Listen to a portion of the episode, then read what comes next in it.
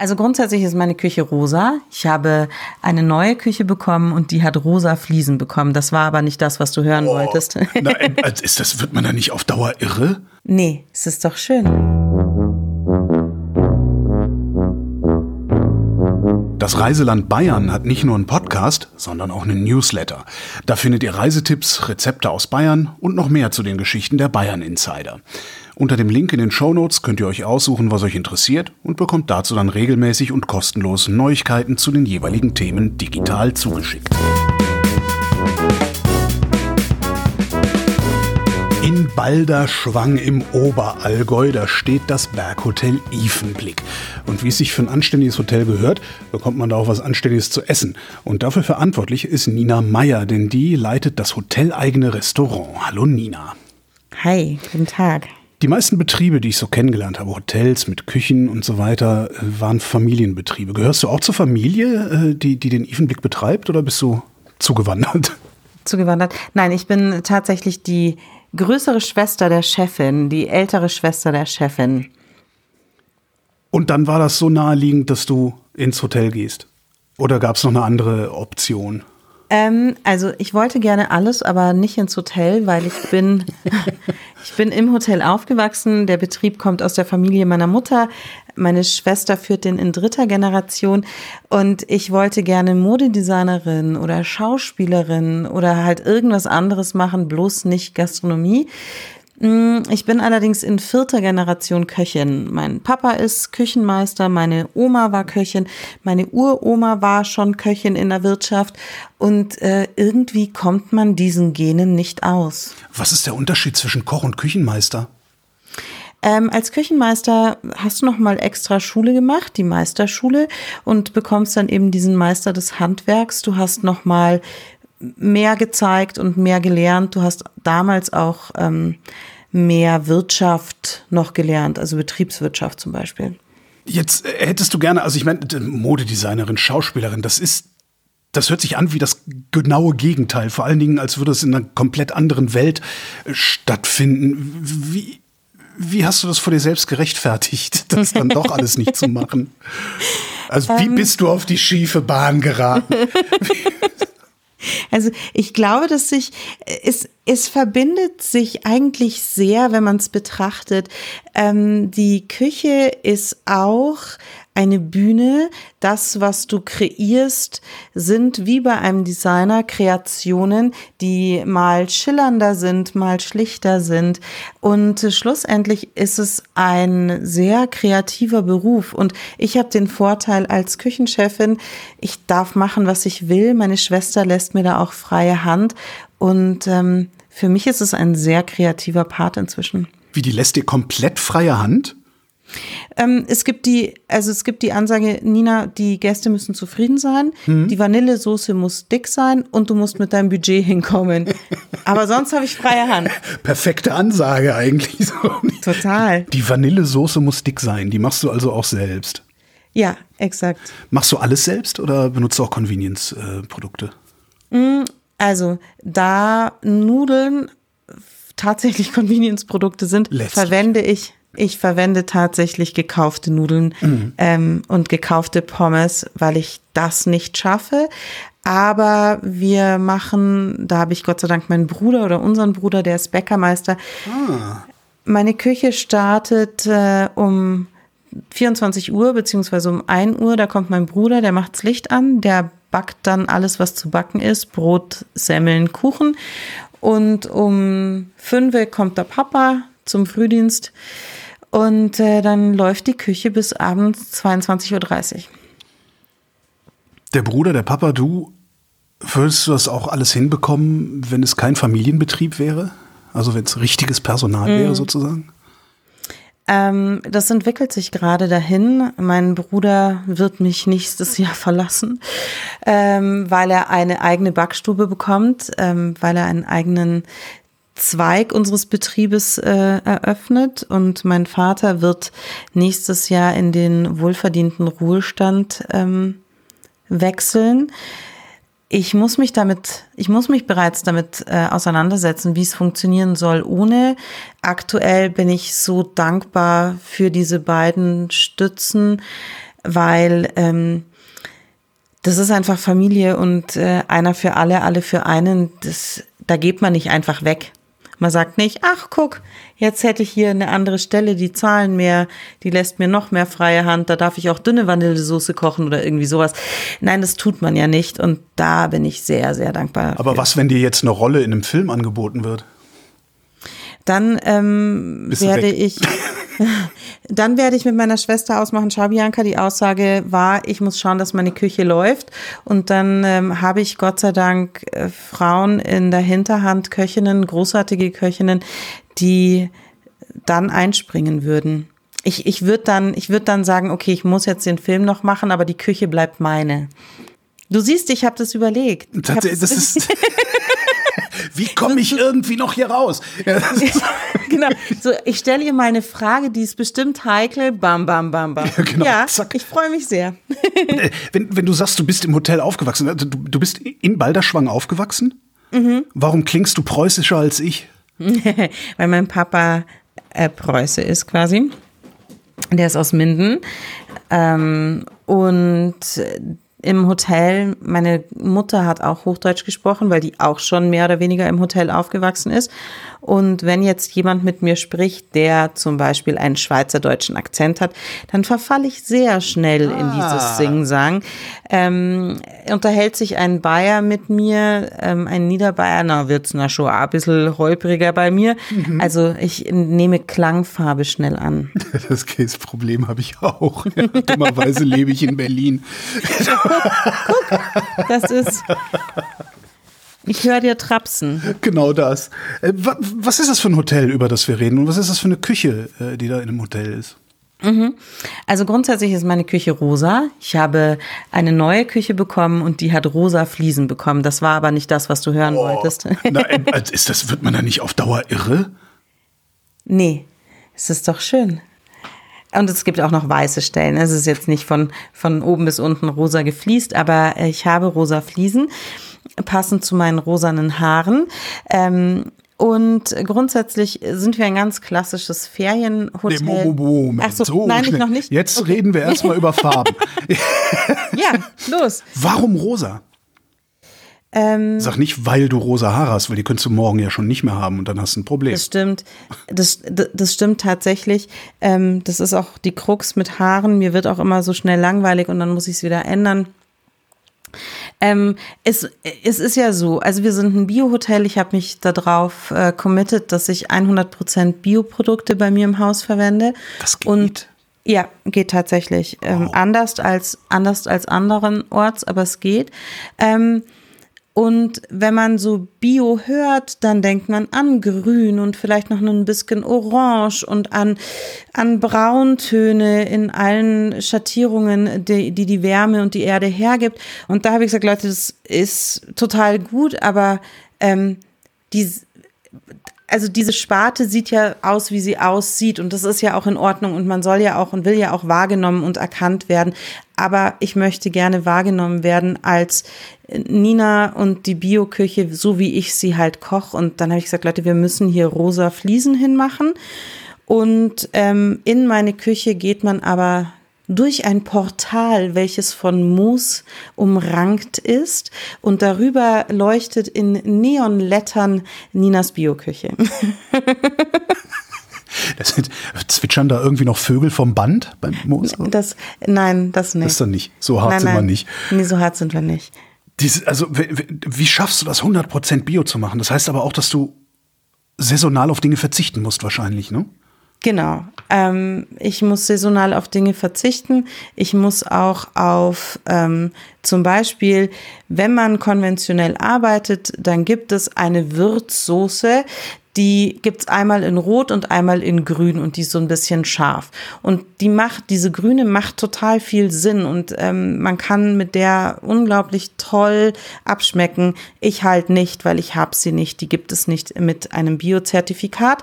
Und äh, dann muss ich mir halt überlegen, gut, was machst du jetzt anstatt dem da rein? Ich ähm, verzichte auf Dinge, die anderen ganz alltäglich sind, die einfach damit arbeiten, die auch ihre Berechtigung irgendwie haben, ähm, ich es aber nicht nutzen kann. Und natürlich äh, Saison, ähm, Klimawandel, Ole. Wenn es sehr trocken ist, äh, dann spüre ich das sofort. Ähm, Lachs, Biolachs aus Schottland, na dann lass es in Schottland stürmen, dann habe ich diese Woche keinen Lachs. So ist es da. Was ist mit regional, aber nicht Bio? Also ich kenne mhm. viele, die sagen, äh, Bio ist mir wichtig, aber mir geht regional vor Bio. Ähm, also angenommen, du bist in Niederbayern und in Niederbayern hat Wiesenhof seine Stelle, dann ist da halt nichts regionaler als dieses Hähnchen. Genau. Und ich habe ich hab gesagt, also speziell wenn wir von Fleisch sprechen, da ist ähm, Bauern im Umkreis von 100 Kilometern, weil Balderschwang liegt auf 1100 Höhenmetern und das ist ein kleines Tal und es gibt ähm, Kollegen, die Bio-Fleisch und Kuhmilch und alles sowas haben, aber halt nicht alles. Und dann habe ich gesagt, gut, bis, um, bis 100 Kilometer Umkreis von Balderschwang, da will ich mein Fleisch herhaben und ich will die Bauern, die Metzger auch selber kennen. Und das funktioniert gut. Bei Gemüse, ähm, also ich habe zum Beispiel auch Vanille und die ist jetzt halt nun mal nicht aus dem Umkreis von 100 Kilometer. Und es gibt total viele Kollegen, die da super schöne Konzepte haben, die so ähm, ultra, ultra regional sind. Das finde ich mega. Ich, es ist nicht, es ist nicht das, wo ich sage, yeah, das ist das, was ich machen will. Das muss man ja auch, also so wie man sich so wie man sagen kann, ich ziehe einen Turnschuh an oder ich ziehe einen roten Lackschuh an, ähm, entscheidet man sich ja auch irgendwie für, für seine Küche. Und äh, mir ist wichtig, dass dadurch, dass wir ein reines Fer oder ein klassisches Ferienhotel sind, die Gäste sind bei mir so ungefähr eine Woche im Schnitt. Und äh, in der Woche mag ich halt gern, dass die möglichst viel unterschiedliche, abwechslungsreiche Sachen gegessen haben. Und so ein ultra regionales Konzept Vielleicht bin ich da auch zu einfallslos dazu. Ich weiß ja, also Im Zweifelsfall hast du halt den ganzen Januar jeden Tag Steckrüben. Das will ja auch keiner haben dann. Das ist auch, das ist auch hübsch. Steck, Steckrübenwoche. Ja, genau wir, herzlich willkommen zum kulinarischen Highlight der Steckrübenwoche. Ja, schön. Ich, ich meinte das eigentlich ganz anders. Also mhm. würdest du, würdest du, also wenn du die Wahl hast, äh, du kriegst ein Bioprodukt, das weiß ich nicht, um die halbe Welt gekommen ist, mhm. oder du kriegst ein regionales Produkt, also praktisch das gleiche Produkt, aber es ist halt nicht Bio. Würdest du dann trotzdem das Bioprodukt noch nehmen? Ja, weil der, weil die Person, die äh, am anderen Ende der Welt sitzt, sich da halt drauf committed hat, zu sagen, mhm ich verwende halt keine Spritzmittel und ich, ähm, ich behandle den Boden so, wie äh, dass er möglichst wenig Schaden nimmt. Und ich, diese ganze Wertschöpfungskette. Und natürlich, ich, dieser ähm, CO2-Abdruck, das ist durchaus ein Thema, wenn, also regional, regional Bio erste Wahl und danach ja. aber Bio woanders her zweite mhm. Wahl, tatsächlich. Das Hotel, in dem deine Küche steht, nennt sich Bio-Hotel. Also Bio-Küche kann ich verstehen. Was ist ein Bio-Hotel? Ähm, da ist es so, dass ähm, wir gehören dem Verein der Bio-Hotels an. Das sind einfach eine Wertegemeinschaft, ein, ein Haufen Menschen, ein Haufen Hoteliers, die sich auf ähm, einheitliche Werte committed haben. Da gehört eben unter anderem diese Bio-Küche dazu, da gehören Standards dazu ähm, wie zertifizierte Kosmetik, ähm, wie man achtet beim Kauf oder beim Neukauf von Textilien auf äh, die Zertifikate, grüner Knopf zum Beispiel. Ähm, grüner Knopf habe ich auch noch nie gehört. Ja, das ähm, gibt's äh, gibt's in Deutschland, gibt verschiedene Unternehmen, die das machen, ähm, die da auch einfach auf ähm, ethische und ökologische Standards achten. Man hat sehr viel mit Standards und Richtlinien und so zu tun, wenn man Bio, wenn man Bio in der Art und Weise macht, wie wir es machen. Lohnt sich das oder ist das eher eine Gewissensentscheidung, die man sich was kosten lässt?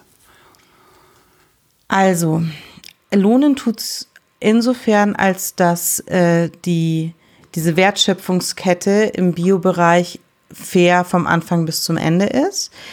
Es lohnt sich insofern, als dass ich nicht nur für mich selber wirtschafte, sondern auch so wirtschafte, dass meine Kinder, meine Enkelkinder im Idealfall ähm, noch arbeiten können, weiterarbeiten können mit dem, was ich hinterlasse.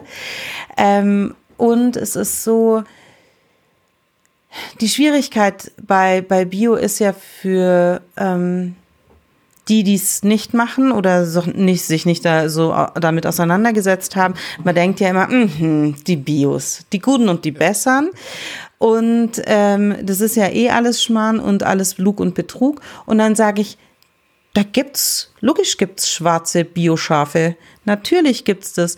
Der, der Vorteil ist aber, dass diese Kontrollmechanismen, die Kontrollsysteme so engmaschig sind, dass du da relativ fix auffliegst oder es braucht so viel äh, kriminelle Energie, dass es eh kriminell ist. Und ähm, es ist, also das ist also lustig, gell, dass bei den Bios, aber das ist Betrug und das stimmt nicht. Und bei den konventionellen sagt aber keiner, ja übrigens, die spritzen Tonnen Gift auf ihre Äcker und das ist irgendwie spannend, aber da möchte ich jetzt aber mit hoch erhobenem Zeigefinger machen, ich habe keinen Erziehungsauftrag. Ich mache das, weil ich das machen möchte, weil ich das mit meiner Schwester zusammen entschieden habe, ähm, dass wir das so machen wollen. Das ähm, ist die logische Fortsetzung von dem, was unsere Eltern angefangen haben. Und wir machen es, weil wir es für uns gut finden und wir freuen uns, wenn andere ihren Spaß daran haben, die es lecker finden, sich gut aufgehoben fühlen bei uns. Und wenn es dann halt so eine kleine Welle für die mitnimmt, ist das super. Aber mehr als Pleasure und Spaß ist für mich nicht der Auftrag. Hm. Und äh, finanziell scheint sich ja auch zumindest hinreichend zu lohnen, sonst gäbe es euren Laden ja gar nicht. Ne? Exakt. Das ist, das ist übrigens schon auch ein Teil von, von Ökologie, dass es auch ökonomisch funktionieren muss. Weil es hilft ja niemandem was, wenn man schön gearbeitet hat, aber in Schönheit sterben muss, weil es sich nicht ausgeht, weil man selber nichts zum Essen hat oder irgendwie so. Also es macht ja keinen Sinn. Bevorzugst du irgendwelche jetzt in der Küche bestimmte Bio-Labels, Bio-Zertifikate oder ist, ist dir wurscht, Hauptsache, Hauptsache überhaupt ein Zertifikat? ähm, also so kaufe ich halt. Ja, ein, ja, ne? ja, ich denke halt auch so. Also ich hätte natürlich hätte ich lieber irgendwie so ein Naturland-Dings da, äh, aber ich nehme auch das EU-Bio-Siegel, weil selbst dieses miese Siegel ist besser als gar kein Siegel. Genau, also das Siegel mit den niedrigsten Standards. Es tut mir total leid, ich weiß nicht, ob man es hört, aber meine, die Katzen meiner Tochter rennen wie toll durch die Wohnung. Das macht nichts. Das wissen wir wenigstens auch, dass sich die Katzen bei euch. Ja, genau, dass auch die ihren Spaß haben. Ähm, also es ist so, ähm, eben besser ein Siegel als kein Siegel, weil dann ist wenigstens das Mindestmaß an Standard, an ökologischem Standard erfüllt. Und ähm, es gibt für mich schon so, habe ich das eine Label, habe ich das andere Label, entscheide ich mich durchaus gerne auch äh, für das vielleicht ähm, verrücktere Arbeiten äh, im Sinne von Demeter, weil gerade bei Gemüse, finde ich, merkt man schon nochmal einen Unterschied. Aber es ist nicht so, dass ich äh, sage, ausschließlich dieses oder nur das. Noch mal kurz zum Hotel. Wie viele Zimmer habt ihr denn eigentlich? Und wenn wir da sind, wie viele Plätze hast du im Restaurant? Ja, also Restaurantplätze habe ich äh, 120, weil wir dieses Jahr schon mal das Restaurant erweitert haben, weil 2024 wir das Hotel um weitere 14 Zimmer ähm, vergrößern werden. Und dann haben wir 120 Betten. Das ist ordentlich. Was mache ich denn eigentlich bei Also ich komme zu dir zum Essen. und Jetzt ist Balderschwang ja doch recht weit draußen, vor allen Dingen aus meiner Perspektive. Ja.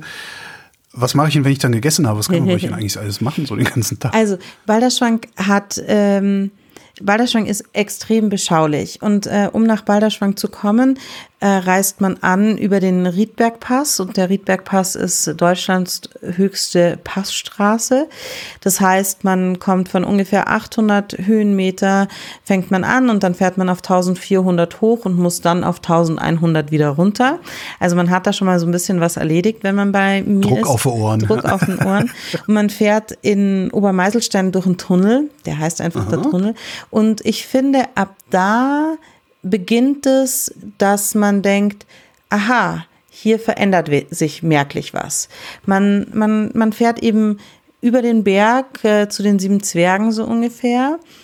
Und Balderschwank hat so diese Magie ein bisschen, dass es einen so ganz arg runterholt und erdet und das, äh, die, das Leben so ein bisschen beschaulicher, langsamer vielleicht wird, wobei es nichts mit, ähm, was weiß ich, Tiroler äh, gemalter Bauernlandschaft oder so zu, äh, zu tun hat, sondern das ist sehr schlicht und sehr einfach und wenig. Das heißt, ich will gar nichts anderes machen, als bei dir zu essen und zu sein. Ja, genau. Man, man kann gut sein, man kann sich gut in den Bergen bewegen. Also der Urlauber bei uns kommt eigentlich für so einen Aktivurlaub, aktiv entspannen vielleicht. Ähm, man, man geht spazieren, man geht wandern, man äh, geht im Winter Schneeschuhwandern, man geht langlaufen, man geht Skifahren. Und es geht schon so darum, sich mit sich selber auseinanderzusetzen vielleicht, weil hier auch nichts ist, was einen ablenkt. Sind die Winter bei euch noch so, dass man wirklich genug Schnee hat? Mhm. Also es ist äh, Dezember 23 und wir hatten dieses Jahr schon einen 1,1 Meter Schnee ungefähr. Wow! Der ist gerade. Das habe ich seit 20 Jahren nicht gesehen. Ja, also äh, die letzten zwei Winter war es so, dass es äh, vor Weihnachten nicht viel Schnee gehabt hat.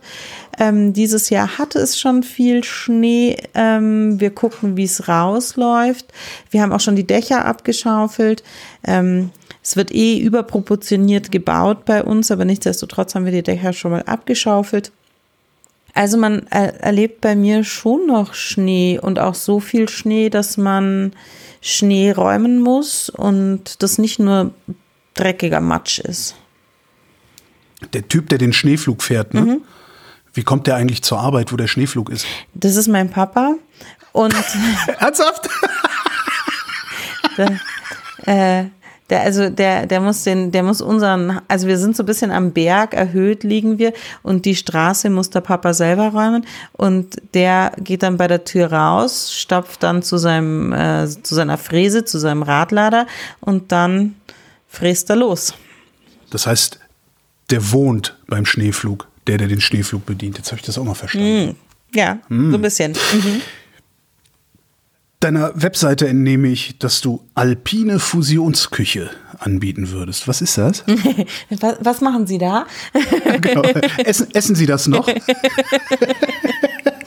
also, es ist ja so, dass wenn man in, in die Allgäuer Alpen fährt oder Allgäuer Voralpenregion, ähm, dann hat man ja so wahrscheinlich auch so ein bisschen so eine Erwartungshaltung. Äh, man möchte gern Kässpatzen und man möchte gerne Böfflermott und man möchte gern an Kaiserschmarrn. Man möchte Böfflermott? Was ist Böfflermott? Ähm, das ist äh, die Bœuf à la mode.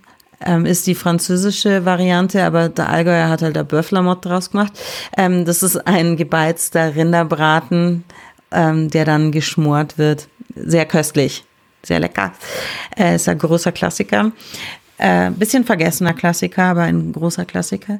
Und jetzt ist es aber so, jetzt bin ich ja im Hotel aufgewachsen, gell? Und ich bin Köchin und der erste Kaiserschmarrn verbrennt immer. Das ist ein ungeschriebenes Gesetz und es ist wie Murphy's Law, es trifft immer zu. Ähm, also habe ich ein schwieriges Verhältnis ähm, zu Kaiserschmarrn. Ähm, Frag mich. also ich habe den unendlich viel gemacht und ich habe ähm, schon ein paar Mal geflucht und ich fand das auch alles doof und wollte es auch alles gerne nicht mehr machen. Und ähm, dann ist es aber ja so, ich habe ja auch keinen Spaß dran, wenn der Gast keinen Spaß hat. Also habe ich mich entschieden, gut, wir müssen dann so eine Balance hinkriegen, dass der Gast dann Spaß hat und ich aber auch meinen Spaß habe. Und mein Spaß ist äh, chinesische und japanische Küche, vielleicht noch bisschen ostasiatisch, ähm, bisschen ähm, nah, nah, naherer Osten, ein ähm, bisschen italienisch. Ähm, wobei das Alpenregion, da gehört ja Südtirol noch dazu. Also ich bewege mich dann durchaus in der gesamten Alpenregion.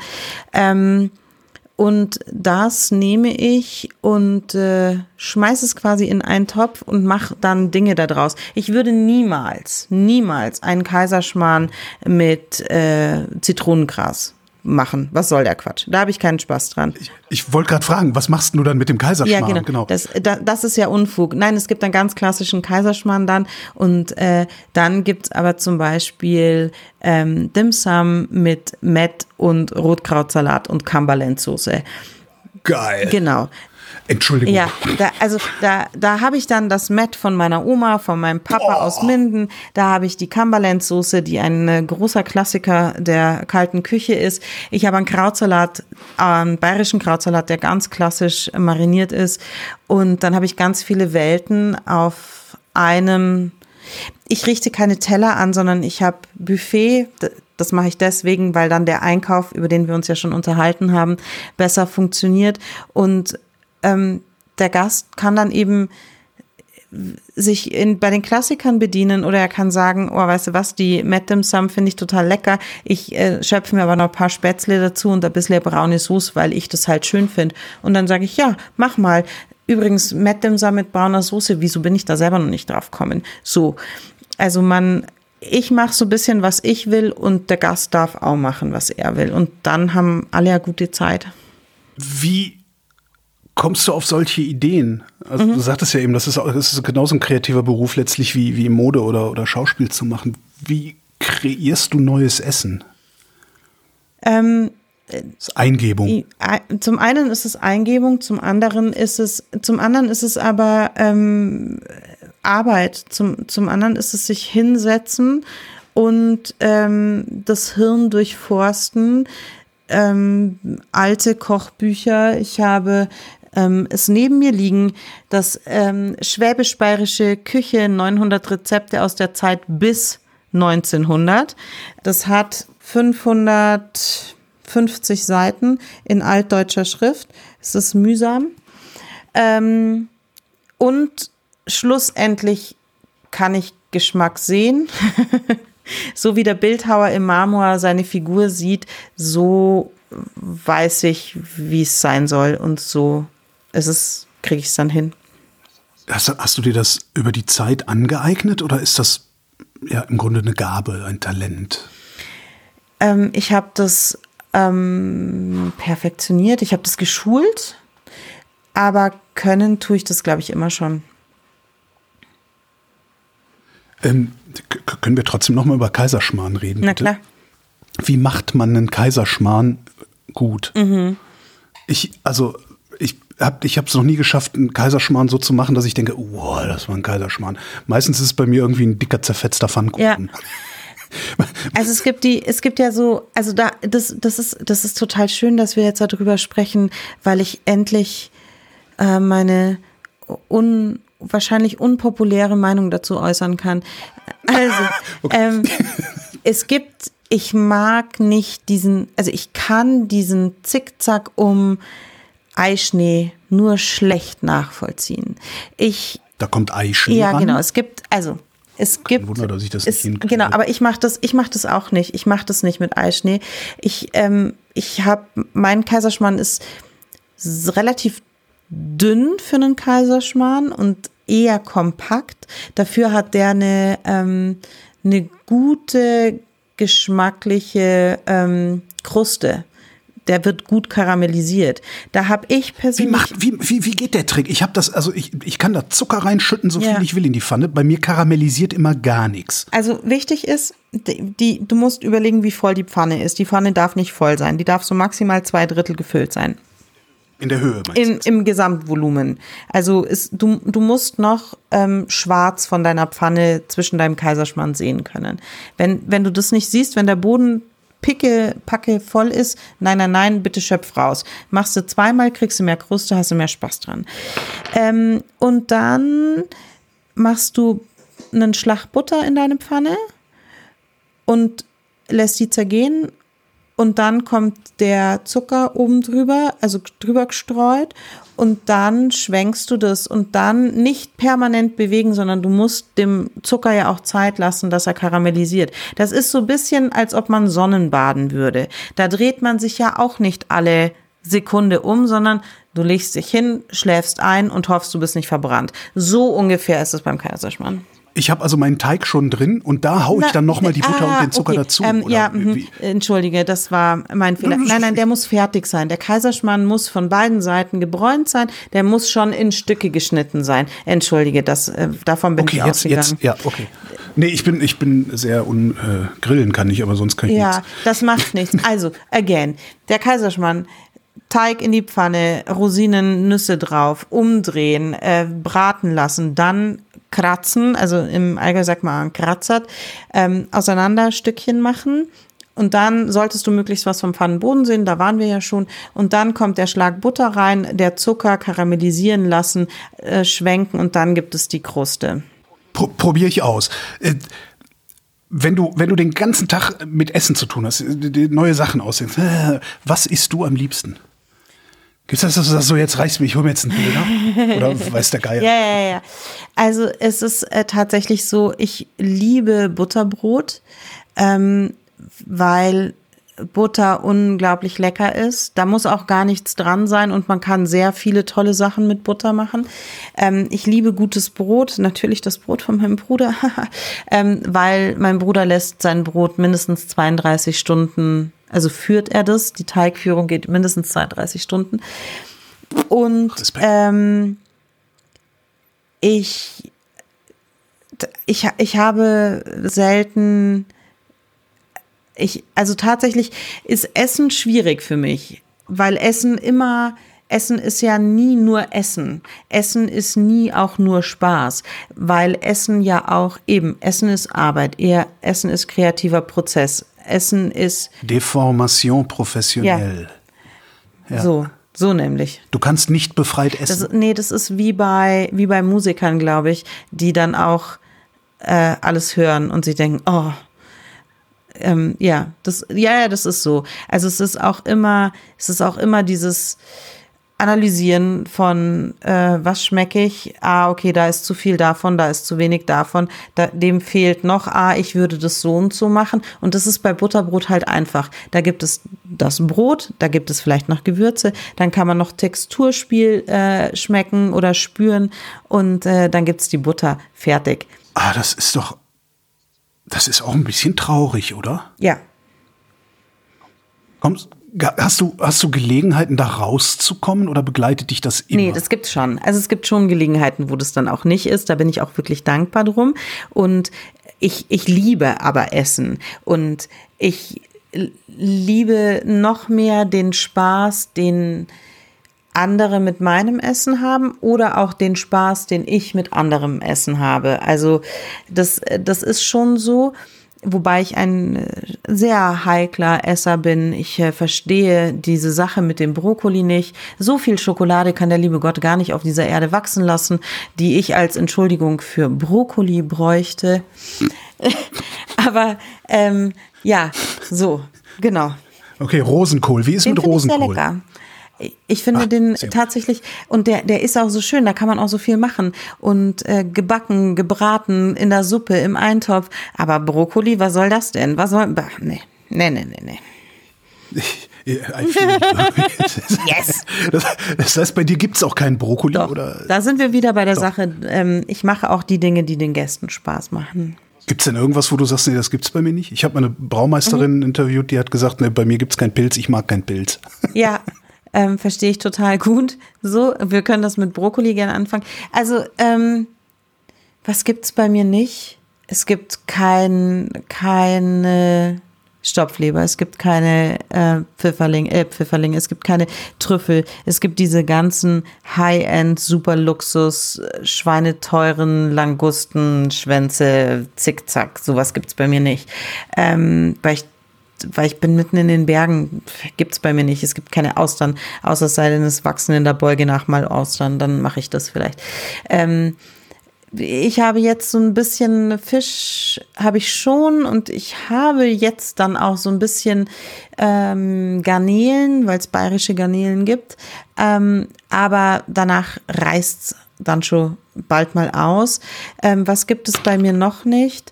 Ähm, Dinge, die ich hm. Ich, ich glaube, ich überlege gerade, also es gibt verschiedene Länderküchen nicht, weil ich keinen Zugang dazu habe und weil ich nicht auf die Idee kommen würde, irgendwas Portugiesisches, aber nur weil es mir gerade einfällt. Oder was Spanisches. Ich hätte jetzt Paella, nee, habe ich keinen Zugang dazu. Ist das also keine Austern, keine Langusten, keine, keine Trüffel ja. und so? Das heißt, Fine Dining ist das noch nicht, was du anbietest? Ähm, nein. Also, ähm, ich, ich muss noch mal diese Definition von Fine Dining ähm, nachlesen, ähm, weil ich 100 Euro pro Person ohne Getränke. Ach so, ja, aber das mache ich, aber nee, das mache also, ich jetzt, sowas Ähnliches, ähm, weil ich ja bei so einer deutschen Kochsendung mitgemacht hat, wo man auf so einem kleinen äh, Besteck anrichtet. Und diese diese Dinge, da, das koche ich wohl jetzt mal nach, weil ich da Spaß dran habe, weil das auch wieder so eine Abwechslung ist, weil es eine Veränderung ist, ähm, weil ich gerne eben Dinge auch noch mal anders und noch mal neu und geh mal, geh mal. Ähm, nein, aber grundsätzlich ist das eine, also meine Küche, diese Ninas Bio-Küche, das ist so viel good Küche. Das ist was, was du jeden Tag haben kannst, wo du. Also es ist näher am, näher am Wirtshaus als am Sterne. Ja. Okay. Es ist mehr Wirtshaus als an den Sternen, exakt. Ja, das ist aber eine schöne Definition. Komme ich gut klar mit. Möchte, du, möchte ich gerne. Auch so, so, als würde ich damit ja. gut klarkommen, wenn ich Möchte ich wohl gerne so auf meiner Homepage schreiben. Ich habe ich hab schon häufiger mit, mit, mit äh, mhm. Küchen, mich mit, mit in Restaurants rumgetrieben und Interviews gemacht und so weiter. Wenn ich mich nicht täusche, bist du die erste Küchenchefin, ja. mit der ich zu tun habe. Warum ist das so? Warum sind sie in den Küchen nur Typen? Ich glaube, es verändert sich gerade. Ähm, so, nun weiß ich natürlich nicht, welches herausragende Fachmagazin es nochmal war. Man hätte es auch äh, im Vorfeld äh, recherchieren können. Also dieses Jahr hat einer der Gourmetführer, ähm, man verzeihe mir meine Ignoranz, ausschließlich Frauen die Awards zugestanden zugeteilt. Also es gibt eine Köchin des Jahres, es gibt eine Newcomerin des Jahres. Ähm, das zeigt ganz klar, aha, guck, es geht nicht mehr. Es geht nicht mehr, dass man es nur Männern, äh, die Männern die Ehren äh, zukommen lässt. Ähm, ich weiß es ehrlich gesagt nicht. Ähm, ich glaube, es fangen grundsätzlich schon mal weniger Frauen in der Küche an, als dass Männer in der Küche anfangen. Und dann natürlich auch die Absprungrate beider Geschlechter gleich hoch ist. Aber wenn der wenn die einen mit zehn anfangen und die anderen mit fünf und es hören 50 Prozent auf, na, eben, sind wir schon gleich mal weniger. Ähm, und dann kommt irgendwann ähm, die Reproduktion und da ist es halt einfach so, dass ähm, Frauen, wenn du schwanger bist, äh, irgendwann kommst du in Mutterschutz und dann kümmerst du dich wahrscheinlich, wahrscheinlich um deine Kinder und äh, dann bist du vielleicht raus. Stellt sich nicht mehr 14 Stunden in die Küche oder sowas und lässt sich vom Chef anschreien. Ne? Ja, wobei, also ich hoffe wirklich, ich hoffe wirklich, wirklich, wirklich, dass es diese Küchen nicht mehr gibt. Das wäre schrecklich. Und ich habe den, dieses, unfassbar große Glück, ähm, was ich als 42-Jährige verstehe, dass es Glück ist. Ich bin in einem Bergdorf aufgewachsen, äh, fernab der Zivilisation. So ungefähr. Also man braucht ein Auto und dann braucht man 20 Minuten, bis man beim nächsten Supermarkt ist. Ähm, und dadurch, dass ich im Hotel aufgewachsen bin, hatte ich ja gar keine Chance, engstirnig zu werden, weil da ständig neue Menschen sind. Du musst dich jede Woche neu auf äh, andere Dinge einstellen. Du, äh, da sind Mitarbeiter, ähm, da sind deine Eltern, die zum Glück sehr liberal und sehr offen uns erzogen haben. Und mein Vater und meine Mutter haben nie ein Gewese darum gemacht. Ich habe das auch nie mitbekommen bei ihren Mitarbeitern, dass sie das ist nur die, der Kochlehrling, das ist nur das Mädchen, das ist nur die Köchin oder das ist aber der tolle Koch hier.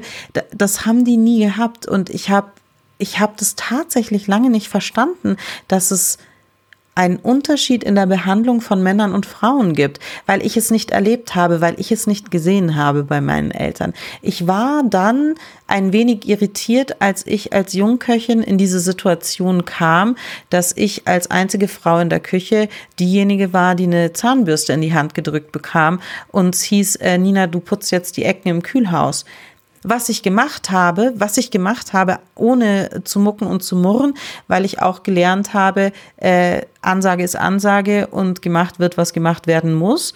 Und ich mir dann schon dachte, warum muss ich das eigentlich alleine machen?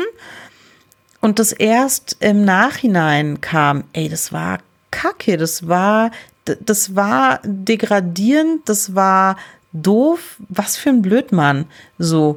Ähm, und ich Gott sei Dank auch nie mit so ganz offensichtlichen Übergriffen zu tun hatte, weil wirst du sexuell belästigt, ist dir das ganz klar, das ist eine sexuelle Belästigung, sondern ähm, als Frau hatte ich immer mehr damit zu tun, dass es diese unterschwelligen Dinge waren, wo ich dann nicht wusste, bilde ich mir das jetzt ein oder ist das wirklich hier gerade so, dass immer ich die Scheißjobs machen muss, dass immer ich irgendwie ähm, dumm angeredet werde, dass immer der Sous-Chef seine Laune an mir auslässt.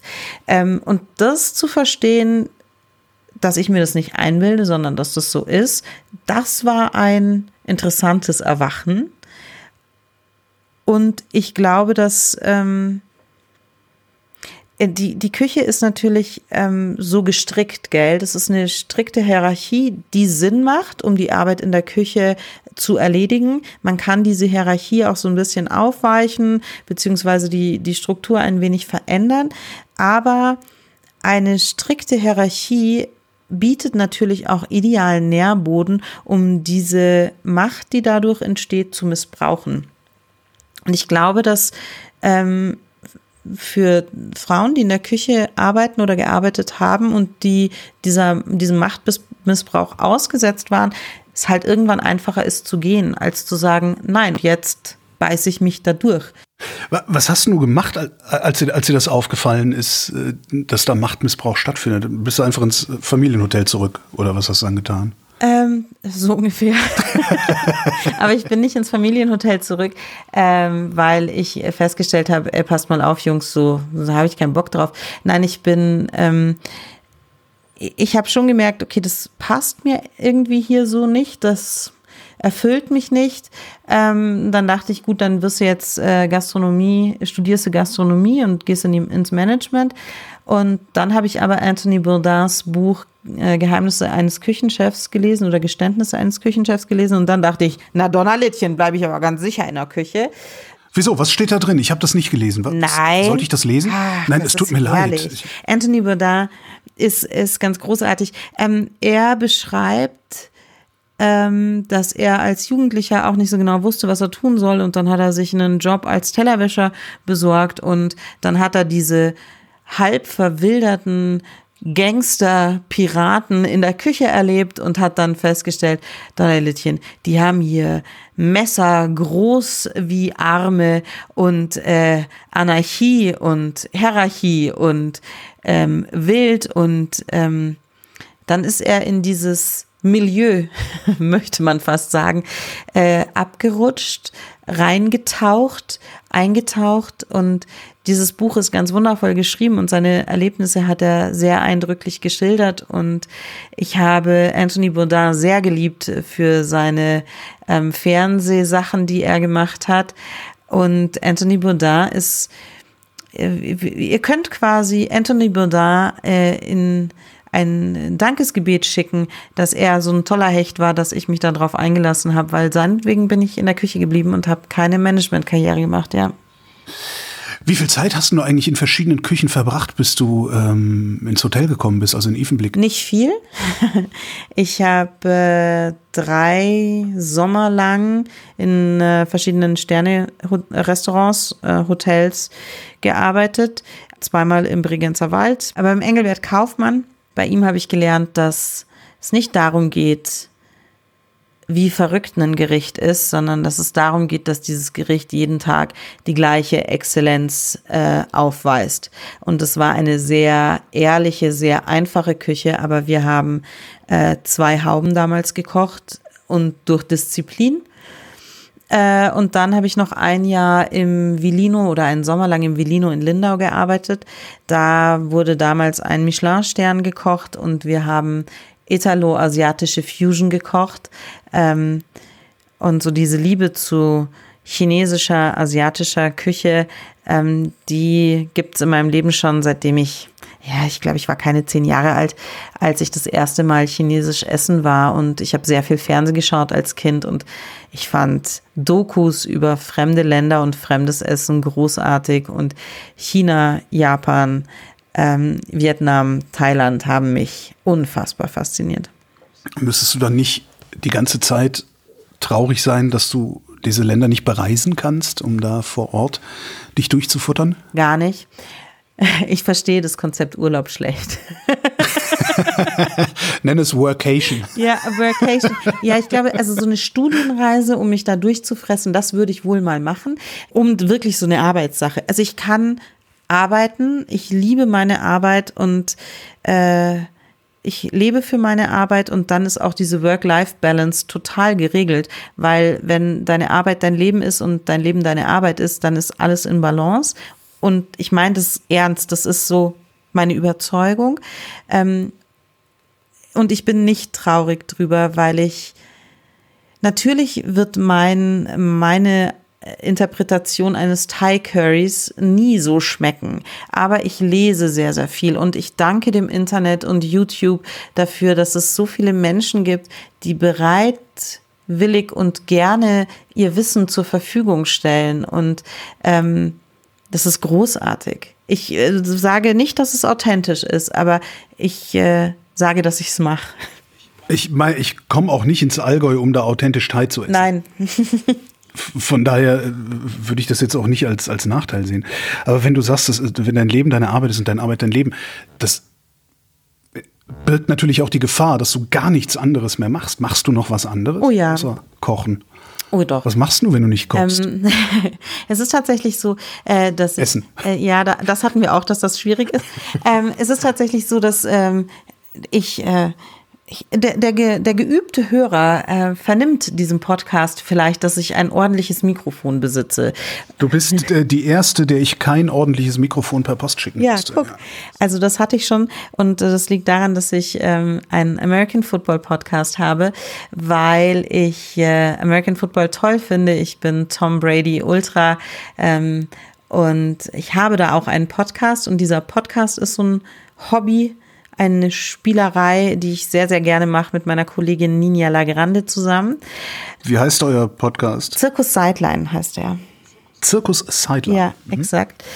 Und ähm, dann stricke ich zum Ausgleich. Ich stricke eine Mütze. Also das ist das immer gleiche Muster. Es ist die immer gleiche Größe. Ich habe ganz unterschiedliche Wolle, die sich so selber färbt irgendwie oder die so selber Muster macht.